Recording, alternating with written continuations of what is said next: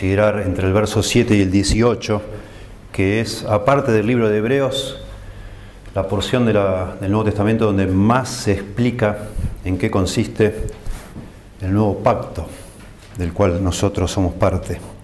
Segunda Corintios capítulo 3, leemos desde un poquito antes para tener un contexto, desde el verso 4, Segunda Corintios 3, 4, y vamos a leer hasta el 4,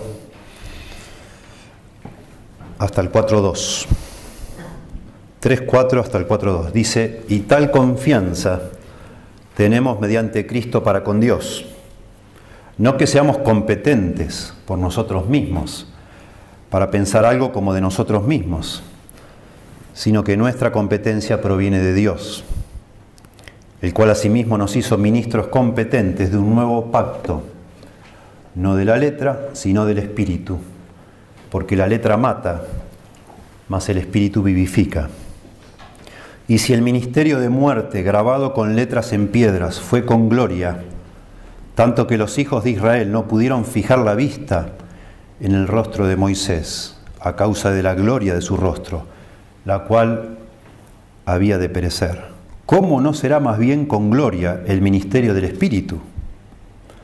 Porque si el ministerio de condenación fue con gloria, mucho más abundará en gloria el ministerio de justificación porque aún lo que fue glorioso no es glorioso en este respecto, en comparación con la gloria más eminente. Porque si lo que perece tuvo gloria, mucho más glorioso será lo que permanece. Así que teniendo tal esperanza, usamos de mucha franqueza, y no como Moisés, que ponía un velo sobre su rostro, para que los hijos de Israel no fijaran la vista en el fin de aquello que había de ser abolido pero el entendimiento de ellos se embotó, porque hasta el día de hoy cuando leen el antiguo pacto les queda el mismo velo no descubierto, el cual por Cristo es quitado. Y aún hasta el día de hoy, cuando se lee a Moisés, el velo está puesto sobre el corazón de ellos. Pero cuando se conviertan al Señor, el velo se quitará. Porque el Señor es el Espíritu y donde está el Espíritu del Señor, allí hay libertad. Por tanto, nosotros todos, mirando a cara descubierta como en un espejo la gloria del Señor, somos transformados de gloria en gloria en la misma imagen como por el Espíritu del Señor. Por lo cual, teniendo nosotros este ministerio según la misericordia que hemos recibido, no desmayamos. Antes bien renunciamos al oculto y vergonzoso, no andando con astucia ni adulterando la palabra de Dios, sino por la manifestación de la verdad, recomendándonos a toda conciencia humana delante de Dios.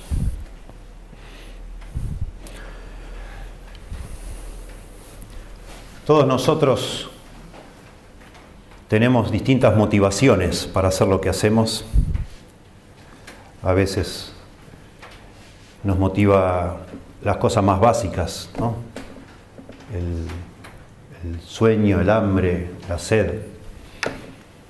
A veces cosas más elaboradas, la fama, el dinero, el estatus, el aplauso, la seguridad, la tranquilidad, el temor, el miedo, el odio, la venganza, el amor, la revancha. Los estudiosos ya por siglos vienen estudiando este asunto, porque es un misterio y es algo hoy en día que se estudia muchísimo, porque es algo bien práctico y y pertinente a la vida de cada uno de nosotros. Hay días que no tenemos ganas de hacer nada y hay días que somos como unas maquinitas, ¿verdad? Y esto les, especialmente les preocupa a las personas que dirigen compañías, empresas, que se dan cuenta que hay empleados que trabajan un montón y producen mucho y otros que no hacen nada. O algunos que hacen mucho y de repente, después de tener cierta charla o ciertas circunstancias, ya no, no tienen las mismas ganas de trabajar y ya no hacen lo mismo. Por eso se estudia y se estudia mucho. Y hay varias teorías sobre lo que es la motivación, entendiendo la motivación como la fuerza que origina y mantiene un comportamiento. ¿Por qué hacemos lo que hacemos, en definitiva? Porque a veces tenemos ganas, a veces no las tenemos. O a veces empezamos algo y se nos va la motivación y lo dejamos por la mitad. Y ya no seguimos. Bueno, tengo acá cosas que he buscado, pero vamos a saltearlo porque es largo el pasaje.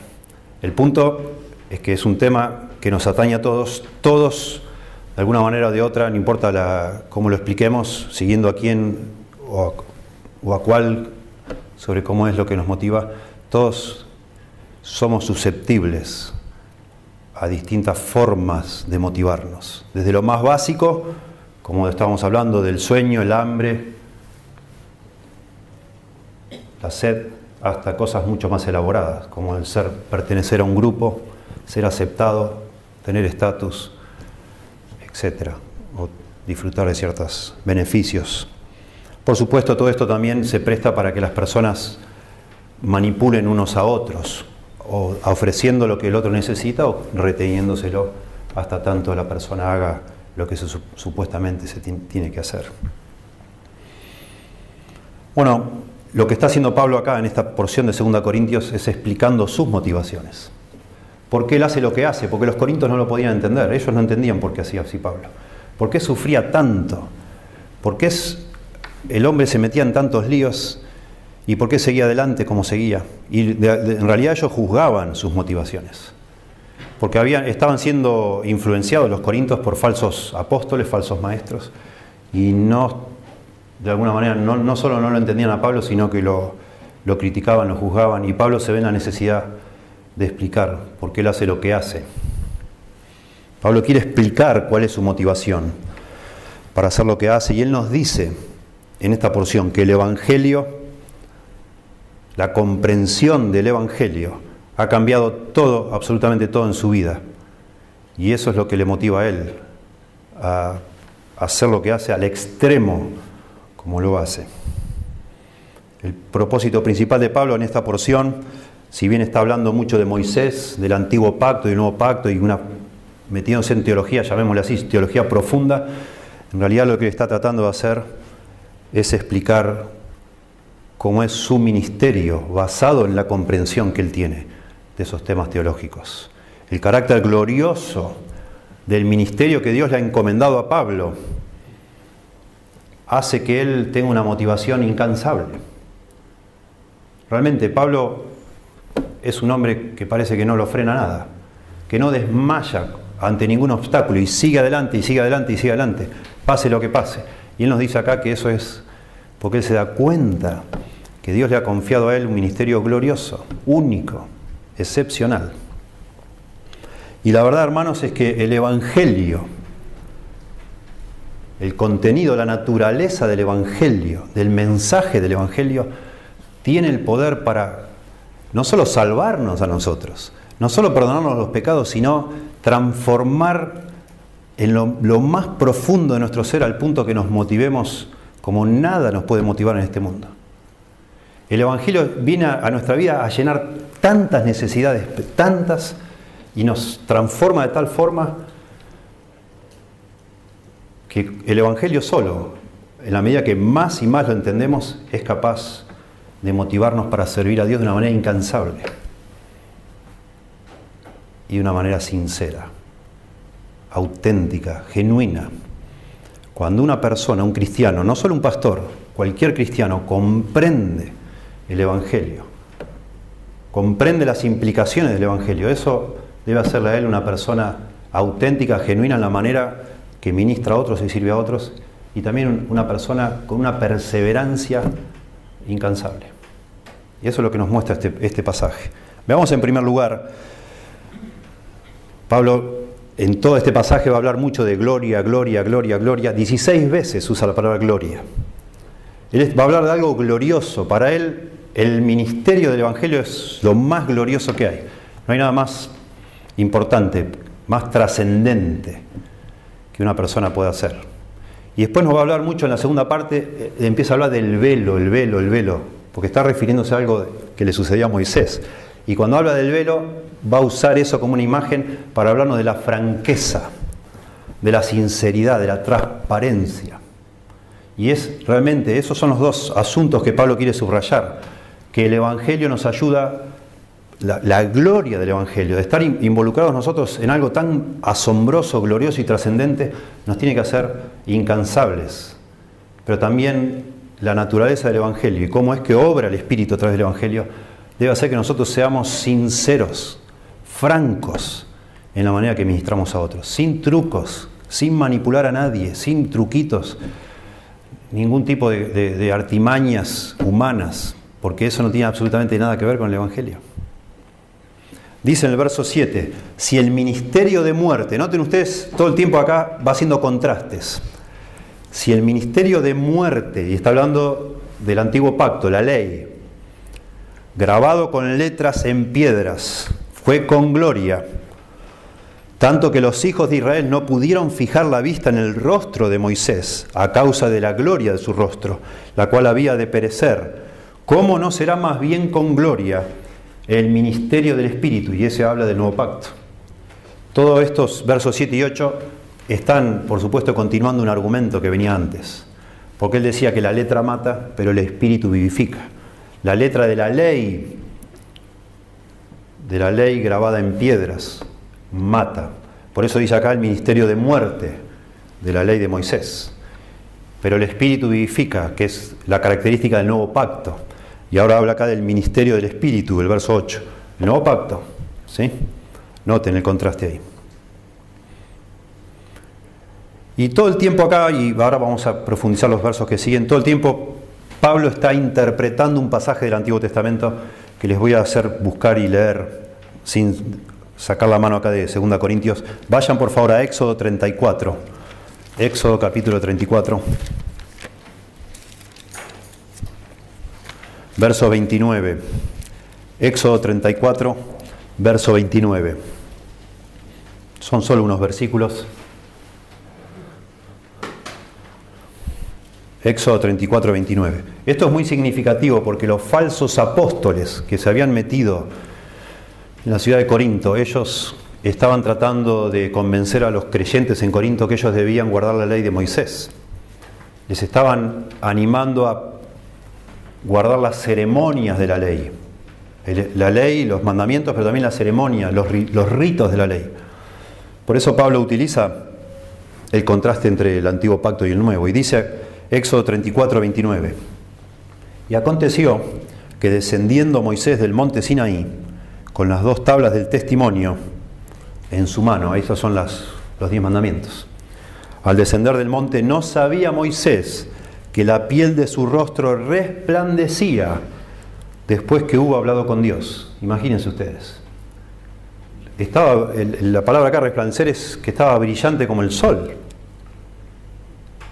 No sé cómo sería la cara de Moisés, pero algo extraño, ¿no? Imagínense. Verso 30, y Aarón y todos los hijos de Israel miraron a Moisés y aquí la piel de su rostro era resplandeciente. Y tuvieron miedo de acercarse a él. Debe haber sido algo tan eh, extraño, tan maravilloso que les dio miedo. No era que, bueno, hoy, ¿cómo te quemaste, Moisés? Estás bronceadito, ¿eh? No, no, es una cosa milagrosa. Eh, salía luz de su piel. Entonces Moisés, verso 31, lo llamó y Aarón y todos los príncipes de la congregación volvieron a él y Moisés les habló. Después se acercaron todos los hijos de Israel, a los cuales mandó todo lo que Jehová les había dicho en el monte Sinaí. Le había dicho en el monte Sinaí, perdón. Verso 33. Y cuando acabó Moisés de hablar con ellos, noten esto, puso un velo sobre su rostro. No sé cómo sería el velo, yo me imagino a Moisés como con la cabeza cubierta y algo que le taparía el rostro, se vería solo sus ojos, no sé, como una cortinita para que no se le vea la cara. Se, se tapó todo. 34. Cuando venía Moisés delante de Jehová para hablar con él, volvía Moisés a hablar con Dios al monte, se quitaba el velo hasta que salía. Y saliendo decía a los hijos de Israel lo que le era mandado. Y al mirar los hijos de Israel el rostro de Moisés, veían que la piel de su rostro era resplandeciente. Y volvía Moisés a poner el velo sobre su rostro hasta que entraba a hablar con Dios. Imagínense. Esto sucede en Éxodo capítulo 34. Ya lo conocían de hace años a Moisés, de hace rato. Pero ahora, a partir de ahora, Moisés empieza a usar un velo Se empieza a cubrir cuando está con la gente y cuando sube a hablar con Dios se saca y está cara a cara con Dios. Y cuando baja de nuevo se lo pone. Y se lo saca y se lo pone y se lo saca y se lo pone. No nos dice nada el resto del Pentateuco, ni Éxodo, ni Levítico, ni Números, ni Deuteronomio, si alguna vez Moisés dejó de usar el velo. No lo sabemos, no lo sabemos. Los judíos en sus tradiciones dicen que lo tuvo que usar hasta que se murió, pero es un invento de ellos. No sabemos. No lo dice, de ninguna manera lo dice.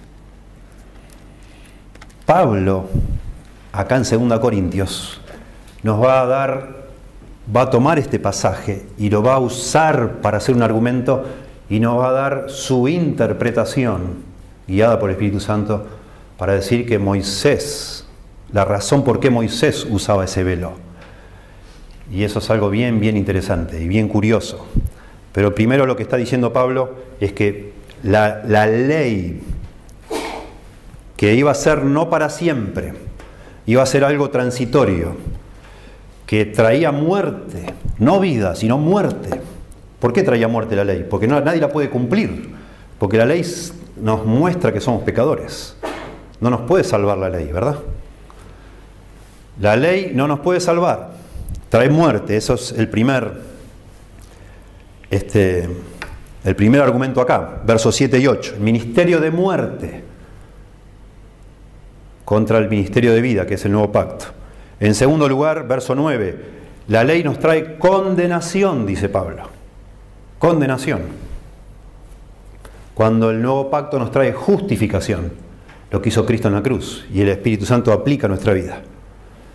Y en tercer lugar, nos dice en el verso 10 y 11, nos dice que era provisorio, temporal la ley, y el nuevo pacto es permanente. Ahora Pablo lo que está haciendo no, usa tres argumentos. Dice, si la ley que era para muerte, para condenación y provisorio tuvo gloria, porque Dios de alguna manera quiso comunicar algo, cuando Moisés baja con las tablas, con el rostro brillante, que bueno, ahí, ahí está pasando algo sobrenatural.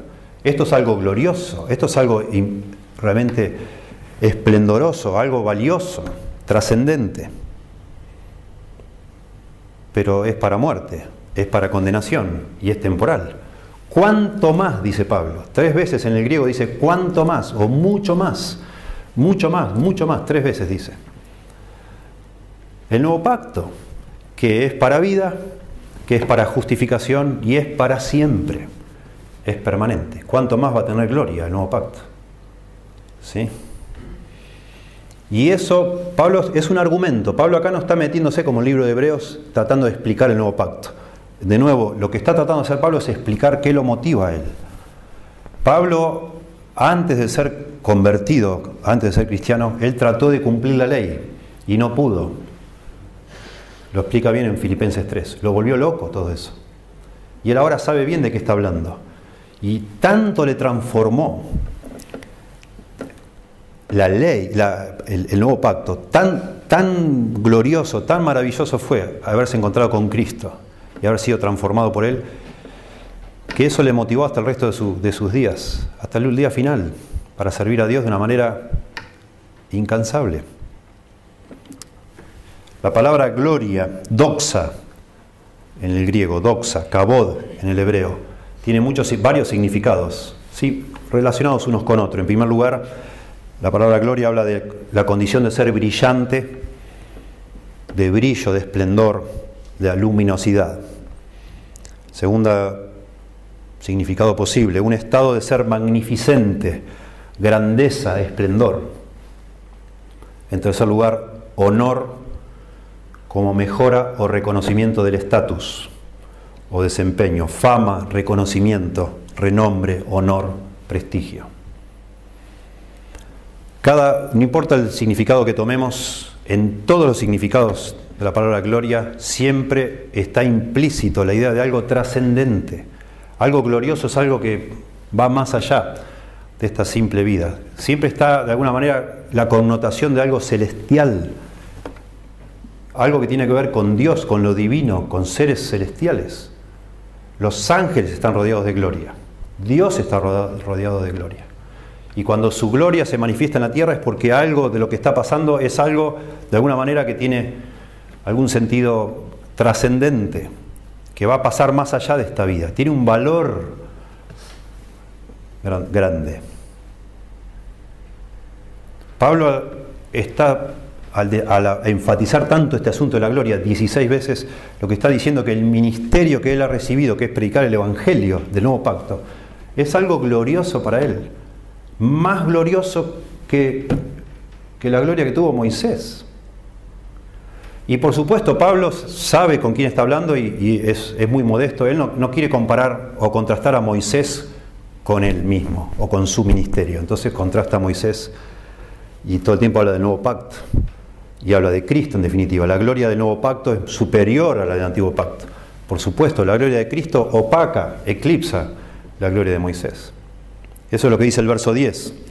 Noten el verso 10 que nuestra versión está medio, medio difícil de entender. Dice, porque aún lo que fue glorioso, pasado el antiguo pacto, no es glorioso en este respecto en comparación con la gloria más eminente. Lo que está diciendo es que lo que fue glorioso del antiguo pacto, ahora al lado de algo mucho más glorioso, ya deja de ser glorioso. Es como prender una vela al mediodía, no sé, en un día soleado. Parece que está apagada, ni ves la vela, no ves la llama de la vela, porque hay una luz mucho más fuerte que la sobrepasa. Dice la versión internacional, en efecto, el verso 10, en efecto, lo que fue glorioso ya no lo es si se le compara con esta excelsa gloria. La Biblia de las Américas, el verso 10 dice, pues en verdad lo que tenía gloria, en este caso no tiene gloria, por razón de la gloria que lo sobrepasa. Esa es la idea. De eso está hablando Pablo. Por supuesto, en la mente de los que leen esto están los falsos apóstoles, que les están convenciendo de que cumplan con la ley de Moisés, que cumplan con las ceremonias, que cumplan con los ritos. Y Pablo dice, tonteras, eso no sirve para nada, es ridículo. Cuando pensamos en la gloria del nuevo pacto, que nos justifica, que nos trae vida, nos transforma, y es para siempre, ¿para qué seguir haciendo esas tonteras? Un paréntesis. Miren, y esto está relacionado con lo que hablamos el domingo pasado sobre la importancia de que todo nuestro ministerio esté centrado alrededor de la, del nuevo nacimiento, de la regeneración, que eso es lo que se refiere con el ministerio de vida. El, Espíritu da vida, vivifica. En las iglesias que no se hace énfasis en el nuevo pacto, en la regeneración, en nacer de nuevo, lentamente caen inexorablemente en las ceremonias los ritos, el ceremonialismo, en hacer tal o cual cosa, reemplazan una cosa con otra, porque tiene apariencia de ser importante y de ser solemne y misterioso, que hagamos cosas, ritos, con aceite y con una vela y con esto y con lo otro, no, y, pero no, tienes, no tiene sentido, no tiene importancia. En el Nuevo Testamento se nos habla solo de dos ritos, dos símbolos, que son el bautismo y la Santa Cena, pero ambos son señal de, algo que está detrás de ellos. No se hacen para conseguir nada, sino para representar algo que ya sucedió, que es el nuevo nacimiento de una persona y lo que hizo Cristo en la cruz. Todos los demás ritos que se hacen en las iglesias son falsos. No tienen sustancia, no tienen sentido, cuando el contraste es entre lo que Cristo hizo por nosotros lo que, es el contenido del nuevo pacto. ¿Para qué hacer todas esas cosas? Lamentablemente el ser humano cae en eso cuando no encuentra en Cristo o no lo busca en Cristo. Lo que Cristo vino a dar, esa nueva vida, esa justificación que nos da el nuevo pacto. Bueno, Pablo, bien consciente de eso, bien claro en su mente lo que Dios le había llamado a hacer, él se da cuenta de que ser un ministro del nuevo pacto, y de verdad esto no, se aplica solo a los que fueron llamados a ser apóstoles o pastores, cualquiera de, ustedes, por ser un creyente convertido, ustedes pueden ministrar el nuevo pacto, hablando del Evangelio a otros. de una manera, llamémosle así, aficionada, no profesional. No existe algo tal como un ministro profesional, no existe. Y eso está explicando acá también, y eso es algo precioso del nuevo pacto. La clave del nuevo pacto es lo que hace el Espíritu, no lo que hago yo, lo que haces vos. El Espíritu de Dios obra transformación en la vida de personas por medio de su palabra. Él da vida, el Espíritu vivifica, Él transforma, Él justifica. No nosotros. Nosotros somos simples intermediarios, instrumentos de algo que es glorioso, que es único. No se puede ni pensar algo similar. No existe. No, existe. Y Pablo lo está subrayando acá, porque se da cuenta que los corintios se están desviando de este énfasis, se están yendo hacia otro lado, se están siendo engañados. Y él no solo, de alguna manera, no solo defiende y explica, él se pone como ejemplo de su, motivación al, servir a Dios así, sino que también de paso les aclara a ellos lo que de ellos también deben hacer. Noten cómo empieza el capítulo 4, que lo vamos a ver más adelante, pero noten relacionado, es como una conclusión de todo lo que viene elaborando en el capítulo 3. Por lo cual, por todo lo que vengo hablando del nuevo pacto, de la gloria del nuevo pacto, por lo cual, teniendo nosotros este ministerio del nuevo pacto, según la misericordia que hemos recibido, no desmayamos. Pablo no desmaya, es incansable, no se desanima por nada y nos cuenta en esta carta las, mil y una que le pasan a Pablo. Todas las cosas, las vicisitudes había y por haber le pasó todo. Y el hombre sigue adelante y sigue adelante y sigue adelante. Parece Terminator. Pero es un humano como vos y yo, claro que sí, obvio. Pero el hombre dice que él no desmaya porque se da cuenta que él es un instrumento de algo glorioso, sumamente glorioso. Y sigue adelante, y sigue adelante, y sigue adelante. Porque él, y esto, y esto tiene que ver con la motivación. En estas famosas teorías de la motivación, ustedes pueden buscar por internet, está lleno de artículos y de videos en YouTube, etc. Y hacen toda una pirámide y abajo están las motivaciones, motivaciones básicas, las necesidades básicas, ¿verdad? Que motivan a una persona. Y después van subiendo a cosas más elaboradas después las necesidades sociales, etcétera, etcétera, hacen como una pirámide. Y en la punta de la pirámide, el hombre que inventó esa teoría, se llama Abraham Maxlow, él pone lo que se llama la autorrealización. Y dice que la autorrealización la logran las personas que se logran motivar a sí mismas, no necesitan que otro los motive. Y eso lo logra una persona cuando tiene una causa más grande que él mismo por la cual vivir cuando él siente que su vida está contando, hace un impacto, sirve para algo, vale la pena vivirse esa vida. La persona que logra la autorrealización, así llama este Maxlow, es una persona que es incansable. Y él analiza varios casos de personas así.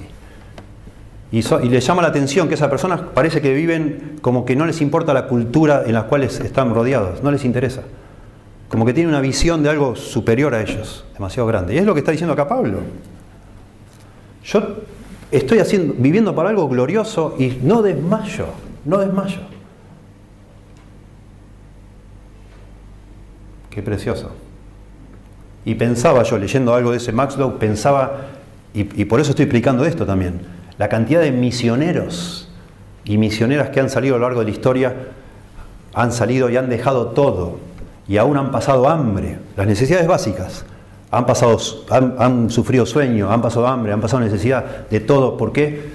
Por servir para algo más glorioso. Más glorioso. Y un día esas personas no fueron profesionales, fueron personas como vos y yo, jóvenes, muchachos, chicas, que un día escucharon del Evangelio, comprendieron, no sé, o un día estaban leyendo su casa y decían, wow, tremendo esto, es impresionante. ¿Cómo puede ser que Dios, desde antes de la eternidad, pensara un plan así? Después para ejecutarlo, Él dejó la gloria, se hizo hombre. Allá en, Belén y, uff, ¿y cómo? No. Mi Dios, mi creador, el creador de este universo, siendo escupido y abofeteado y todo para llevarme al cielo y, la visión del cielo, etcétera, etcétera. Yo no veo nada más importante en esta vida que vivir para Dios, que servir a Dios. Y me voy ahí, aunque me maten los indios, no me importa. Porque es glorioso. Y por supuesto no estoy implicando que todos seamos misioneros, pero sí estoy implicando que cada cristiano que comprende el Evangelio tiene que vivir diferente. Eso es lo que está diciendo acá Pablo. Por eso después en el capítulo 5 dice, el amor de Cristo nos constriñe, pensando esto, que si uno murió por todos, luego todos murieron y por todos murió, para que los que viven ya no vivan para sí, sino para aquel que murió y resucitó por ellos. Te, te vuela la cabeza. wow, glorioso, glorioso.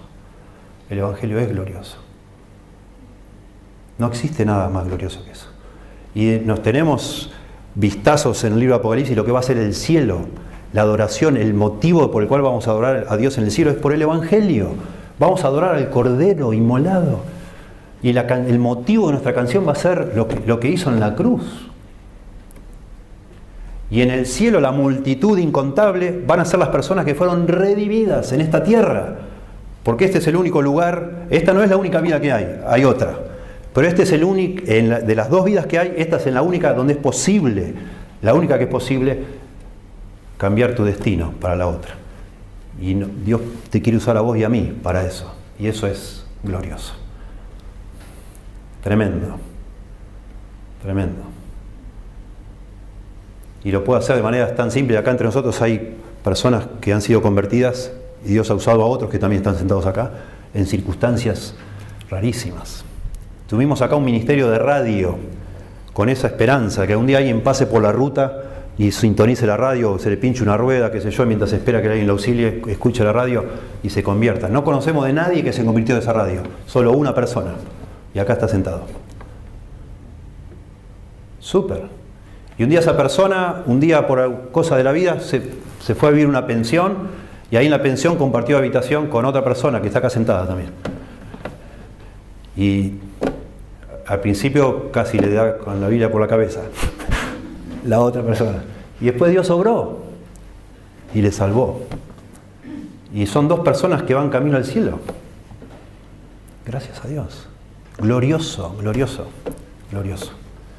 Solo pensar que viniste a esta tierra, hiciste todo lo que hiciste, trabajaste, te fue mal, invertiste, te equivocaste, te estafaron, qué sé yo, te enfermaste, lo que sea, te afanaste, lo que sea, pero imagínate lo que vive cualquier persona, pero llegás al último momento de tu vida y haces una evaluación y decís, bueno, yo no sé, yo no sé, pero lo único que puedo yo saber en, en mi corta capacidad de entender, veo que Dios me usó para que una persona se salve. ¡Wow!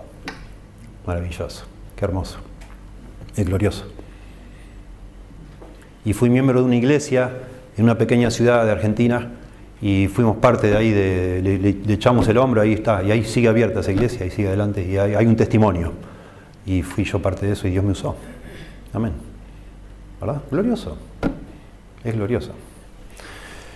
Bueno, por eso decimos,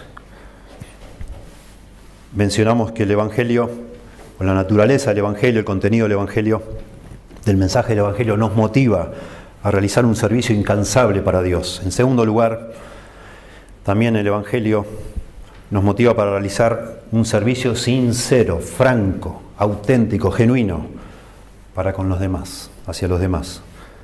Dice en el verso 12, así que, y eso también es una aplicación, así que, teniendo tal esperanza de esta gloria del, del nuevo pacto, usamos de mucha franqueza, dice Pablo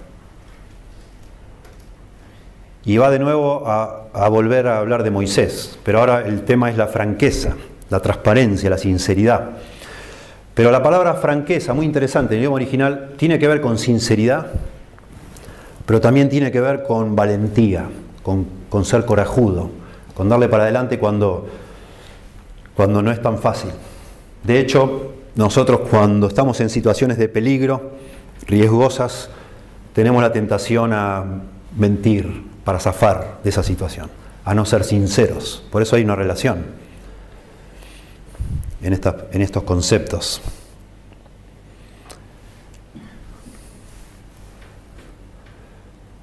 La palabra franqueza tiene que ver con libertad de habla, con no tener temor, con audacia, con confianza, con ser abierto.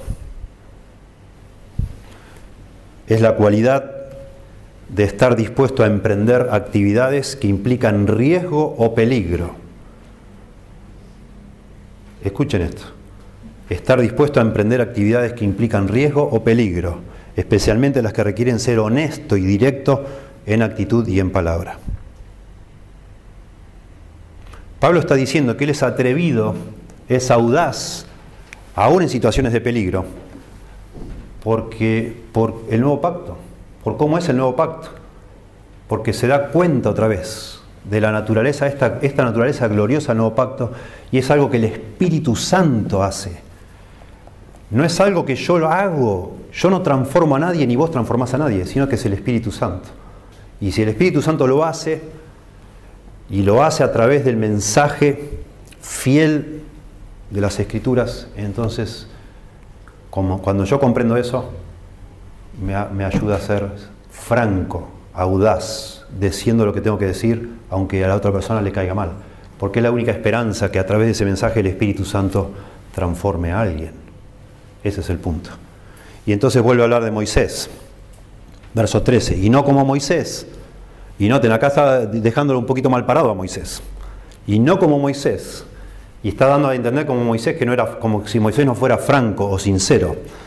No como Moisés que ponía un velo sobre su rostro para que los hijos de Israel no fijaran la vista en el fin de aquello que habría de ser abolido. Noten acá, esto es algo único.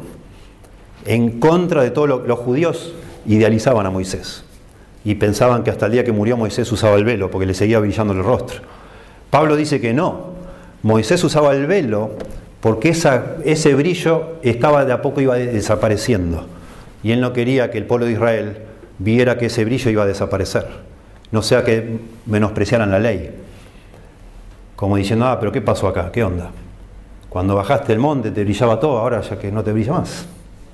Pablo dice que Moisés se ponía el velo para que no vieran eso, porque la ley es temporal y ese brillo de alguna manera que Dios permitió que tuviera el rostro de Moisés simbolizaba que la ley era de Dios pero que el brillo iba a ir desvaneciéndose a lo largo de los años o de los días o semanas, no sé, también iba a simbolizar que la ley no iba a ser permanente, sino que iba a venir algo algún día que lo iba a mejorar, que es la venida de Cristo. De eso habla acá Pablo. Verso 14. Por eso dice el verso al final del verso 13, en el fin de aquello que había de ser abolido ¿sí? mejorado, perfeccionado quizás. La ley sigue vigente, sigue vigente la ley, pero nosotros por el nuevo pacto tenemos acceso a Dios a través de lo que hace el Espíritu. Y el Espíritu nos ayuda, por supuesto, a cumplir la ley. Verso 14, pero el entendimiento de ello, y acá Pablo hace un giro y va a usar este asunto del velo para aplicarlo también a la, dureza de corazón de las personas que no han recibido el Espíritu Santo. Dice, pero el entendimiento de ellos se embotó, porque hasta el día de hoy, noten eso, hasta el día de hoy, ya no está hablando de ellos, sino de ahora, cuando leen el antiguo pacto, les queda el mismo velo no descubierto, el cual por Cristo es quitado. Ahora está hablando del velo no de Moisés, sino como si todas las personas tuvieran un velo en los ojos y no ven el significado verdadero de la ley, como los falsos apóstoles que están visitando a los corintios y les quieren hacer creer que por medio de la ley van a poder encontrar favor de Dios. No, no lo ven. Una persona no creyente tiene los ojos cegados, lo va a volver a, ahora en el capítulo 4 a explicar mejor Pablo. Tiene entendimiento entenebrecido, cegado, para no ver la verdad. El hombre natural no percibe las cosas que son del Espíritu de Dios, no las puede entender, para él son locura. Y de eso está hablando acá.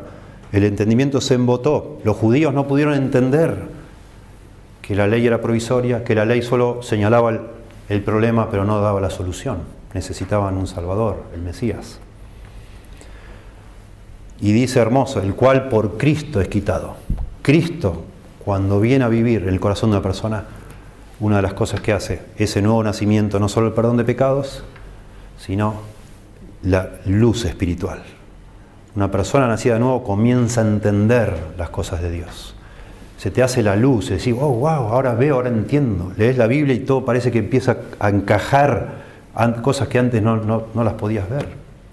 Por eso una persona ciega espiritualmente tiene la tendencia a llenarse de ceremonias, de ritos, porque no entiende, no, no se da cuenta y le da valor a esas cosas. Por eso una persona ciega espiritualmente se, paraliza de pensar que hay, uh, alguien me ha hecho un mal, fulano me envidia, perengano, no sé, me hizo una cosa, tengo que ir a que me desaten. ¿Qué es eso? ¿Dónde está eso? Son supersticiones de personas ciegas, espiritualmente ciegas, que no ven, no entienden. Y hasta el día de hoy, verso 15, cuando se lee a Moisés, el velo está puesto sobre el corazón de ellos, noten. Tema, un tema espiritual, porque no es un tema de los ojos, es el corazón, acá estaba diciendo, ¿sí? No pueden entender, tienen el corazón entenebrecido, endurecido. Verso 16, pero cuando se conviertan al Señor, el velo se quitará. Precioso. Pablo tenía una claridad mental de lo que estaba haciendo, de, a qué lo había llamado Dios, que eso le hacía ser incansable y le hacía ser directo, franco. Porque el velo lo quita el Señor, la conversión la hace Dios, no la hacía Pablo.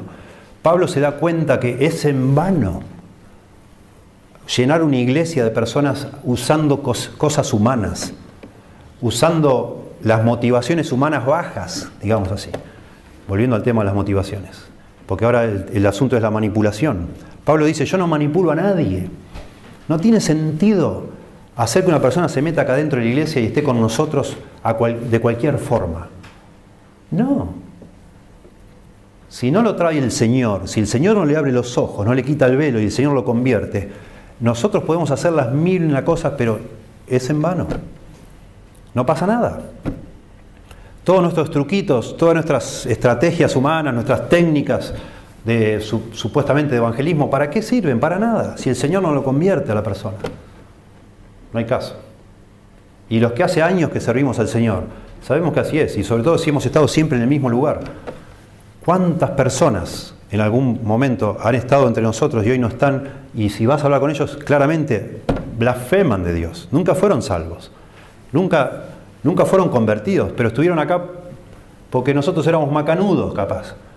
Porque el ambiente era muy lindo, era muy familiar, todo muy sano, qué sano, qué era, qué puro, no sé. Una vez una señora me dijo, eh, la primera vez que me cantaron el cumpleaños fue en esta iglesia y, y me quedé en la iglesia por eso, no por el Señor. Y no lo digo, lo digo con tristeza, claro que sí gente que uno aprecia y que quiere, y oramos y seguimos orando cada, cada miércoles por las personas que han estado entre nosotros y ya no están, porque no, no, les amaneció, como dice en otro texto, no se les iluminó la mente, el Espíritu no obró, y no es cuestión de retenerlos como sea para que no se vayan de acá, porque el Señor no, no, no, su entendimiento está embotado.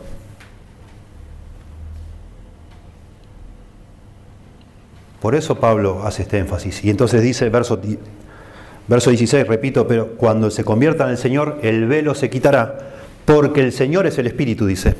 Y donde está el Espíritu del Señor, allí hay libertad. Y este es un texto raro, y tenemos que entenderlo en el contexto. Pablo viene hablando de, acuérdense que dice, la letra mata, pero el Espíritu vivifica. Y está hablando del nuevo pacto, que la característica principal del nuevo pacto es el Espíritu. El Espíritu Santo obra en el nuevo pacto, cosa que no estaba en la ley. Y acá dice que el Señor es el Espíritu. Hay que tener cuidado acá. Acá habría, causaría un problema teológico enorme con la doctrina de la Trinidad. Una cosa es el Padre, otra es el, Hijo y otra es el Espíritu. El Señor es el Señor, el Espíritu Santo es el Espíritu Santo. Lo que está diciendo acá es que el Espíritu Santo está involucrado en esta conversión, como dice antes.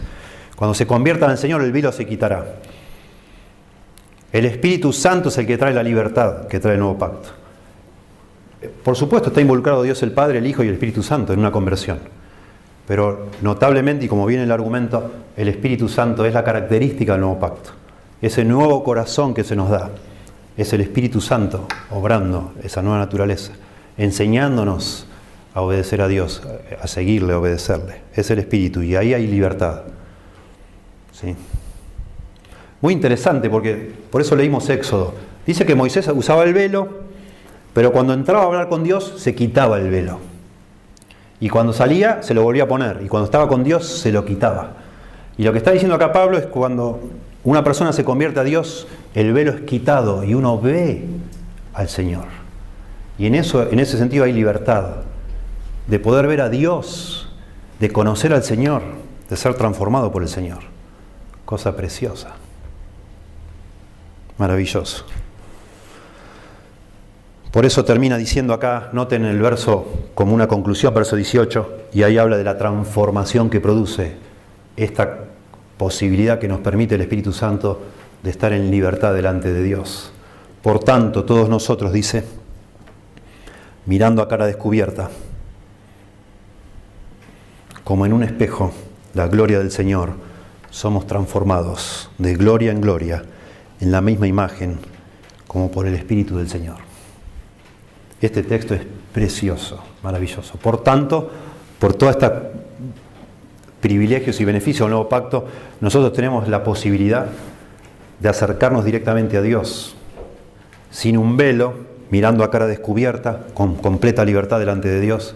Nuestros pecados han sido perdonados, ya Dios nos, nos aterroriza, hemos sido justificados, tenemos esa libertad, hemos sido vivificados y ahora podemos contemplar a Dios. Noten que Pablo estaba hablando de su ministerio y ahora dice todos nosotros, hermoso esto, está hablando de todos nosotros, los creyentes, no solo un apóstol, un pastor, todos nosotros, los que hemos sido los beneficiarios del nuevo pacto, todos nosotros mirando a cara descubierta, como en un espejo, la gloria del Señor. Noten el tema de la gloria otra vez. Somos transformados de gloria en gloria. Déjenme explicar rápidamente estos conceptos. Bueno, en primer lugar, eh, subrayar de nuevo, todos nosotros. Esto es algo para todos los creyentes. Todos tenemos este privilegio. Todos, como diría Pablo en 1 Corintios 2, tenemos la mente de Cristo. Se nos ha dado un nuevo corazón, una nueva mente para entender las cosas de Dios. Una capacidad nueva. Podemos ver con claridad ahora la verdad de Dios. Pero no con tanta claridad o con absoluta claridad. Por eso dice como por espejo. Y muy interesante, son metáforas que usa Pablo, figuras. Pablo usa esta figura del espejo en 1 Corintios 13 y esa es la que nos ayuda a interpretar lo que está diciendo acá. 1 Corintios 13, 12 dice, ahora vemos por espejo, oscuramente, mas entonces, cuando estemos con el Señor, veremos cara a cara. Ahora conozco en parte, pero entonces conoceré como fui conocido. Ahora vemos, no como con un velo, imagínense con una, no sé, con un lienzo, no ves, no, no entendés bien, no como con un velo, vemos claramente, pero como, con un, usando un espejo no completamente claro.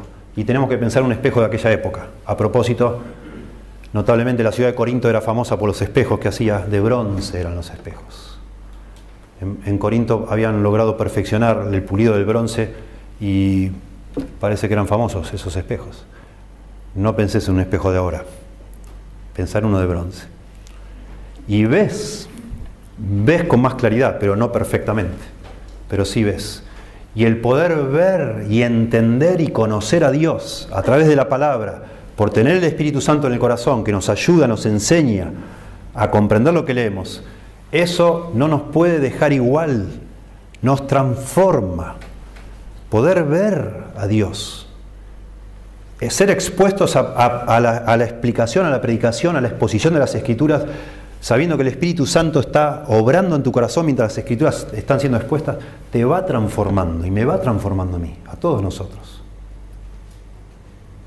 Por eso dice, cuando vemos la gloria de Dios, la magnificencia del Señor, somos transformados, dice, de gloria en gloria, dando a entender que esa transformación no es instantánea, sino que es progresiva, paso a paso, como en etapas, de gloria en gloria, como que el Señor va produciendo de a poco el que seamos transformados a su imagen. Usa acá la palabra imagen, interesante. Porque ese es, es el objetivo de la transformación, que Dios va formando a Cristo en tu vida y en la mía. Y vamos siendo transformados en la imagen de aquello a lo cual contemplamos. Contemplamos a Cristo en las Escrituras y a medida que lo entendemos, ese conocimiento no nos deja igual, nos transforma. Muy interesante que el verbo acá es un presente pasivo. Estamos siendo transformados, es la idea. Estamos siendo transformados. Otro lo está haciendo, Dios lo está haciendo. Dios no se va transformando. Filipenses 1.6 dice, el que comenzó en vosotros la buena obra, la perfeccionará hasta el día de Cristo.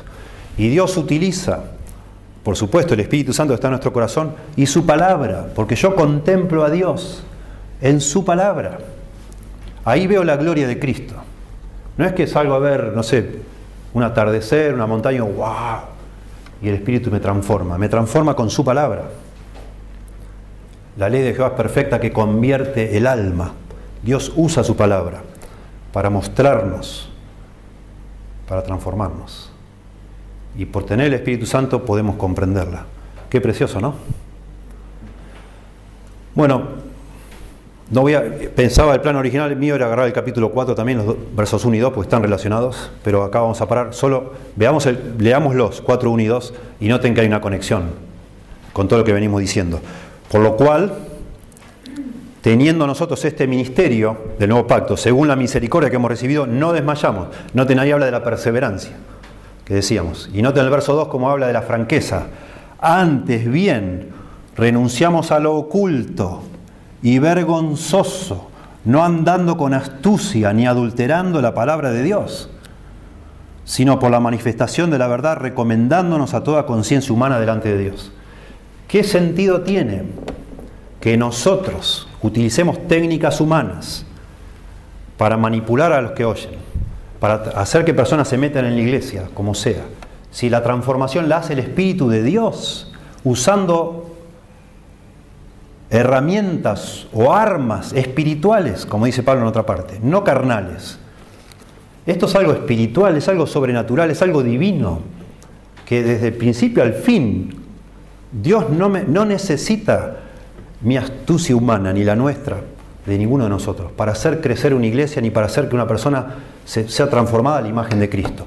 Cualquier, cualquier elemento extraño que nosotros metamos acá no sirve para nada, en el mejor de los casos no sirve para nada. No ayuda para nada. En el peor de los casos, lamentablemente, es el mucho solo desvía de la verdad y termina, empieza con algo que parece inofensivo y termina en una herejía completa, porque ya ni el espíritu ya no está ahí ya no está.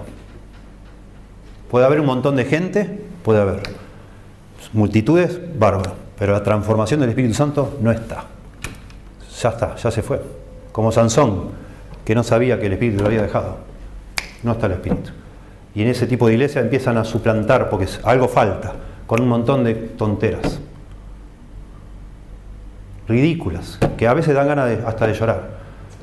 Porque sí, no, no, en serio gente que yo quiero y conozco y que he estado involucrado, juntándose para bailar zumba en una iglesia. ¿Qué es eso? Eh, tremendo, tristísimo, tristísimo. Por decir solo una cosa.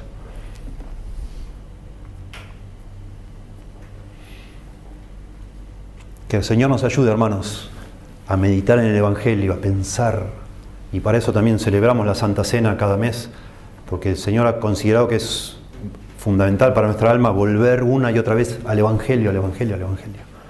Cuando nos damos cuenta lo que implica el Evangelio, lo que es, lo, auténtico, lo, único, lo glorioso y lo, auténtico que es, lo único realmente que convierte y transforma una persona.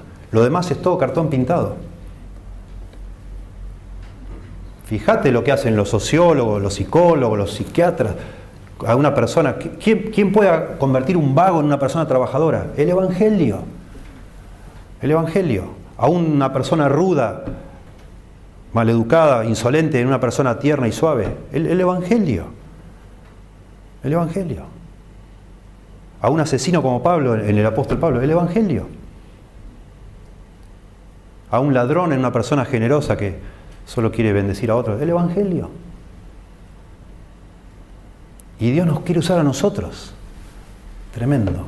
Volviendo a la motivación, que el Señor nos, nos ayude cada día a, tener eso en mente. Para eso nos motivaría muchísimo. A, realmente ser, ser, sin llegar sin necesidad de dejar todo e irte de misionero a ningún lado. Porque en definitiva el mundo ya, el mundo de hoy no es el mundo de hace 200 años atrás. De verdad. A lo mejor alguno de nosotros con un concepto un poco deformado, un día dice, bueno, me voy a África de misionero y llega a África y se, resulta que en África había más evangelio donde vas, capaz que en la ciudad de Lobos, donde vivís vos. Quédate acá y sé misionero a donde estás vos. Porque hay una necesidad tremenda. En nuestro país es, acá nos visitan dos hermanos de La Pampa y me dicen que no conocen una sola iglesia buena en La Pampa. En Santa Rosa, 70 iglesias, dice que no, ni una conocen como la gente. Y ustedes saben que es así, porque acá también viene gente de lejos, porque donde están no hay nada. Y bueno, que el Señor nos, nos motive para no desmayar, orando de verdad, apasionadamente, Señor, por favor, dame un alma, un alma dame, Señor. Quisiera que Dios me, que me use, Señor. Úsame, por favor, Señor. Úsame. Y entonces un día de pronto se te incendia la casa y vos decís, no. Y resulta que esa era la respuesta de oración de Dios, capaz. Que el bombero que fue a ayudarte te vio, y esto estoy diciendo y es cierto es cierto. Un amigo nuestro que es pastor hoy, se le murió uno de sus hijos quemado. Y todo el mundo que fue ahí no lo podía creer. El hombre estaba... Bueno, a partir de ahí se dedicó a ser, se, decidió ser pastor. La paz, la tranquilidad, el Señor en su corazón. Y no solo eh, ese día con los bomberos, sino después con el velorio y después, bueno, hasta el día de hoy un hombre que Dios lo está usando enormemente en, la ciudad de San Fernando. No sé, Dios sabrá. Pero Dios nos va a dar, con esa visión celestial, gloriosa, nos va a dar esa energía que necesitamos para que nuestra vida sea eh, excepcional, extraordinaria, en la, motivación y también en, las formas, en, en los artilugios que usamos, ser sencillos realmente. Es la obra de Dios y así nos movemos. Señor, damos gracias por tu palabra. Pedimos que la bendigas, por favor, para que todos entendamos a qué nos has llamado cuando nos salvaste, qué es tu iglesia, qué es el reino de Dios, qué es lo que está en juego en este momento, en esta época en que nos hiciste nacer y vivir y nos has salvado. Que a todos, por favor, Señor, nos, nos des una visión clara gloriosa, esplendorosa de lo que es el valor que cada una de nuestras vidas tiene si la ponemos en tus manos para que nos uses. Que nos motives para vivir de manera incansable y de una manera audaz y franca, sincera en la manera que nos acercamos a otros y les tratamos de explicar, enseñar, predicar tu evangelio precioso. Damos gracias, Señor, por él. Gracias por Cristo. Gracias por su muerte en la cruz. Gracias por habernos llamado a, al perdón y después a servirte con este mensaje glorioso de que tú, hecho hombre, has muerto por nosotros para salvarnos y has resucitado. Y hoy vives para nuestra justificación. Gracias Señor, te damos en el nombre de Jesús. Amén.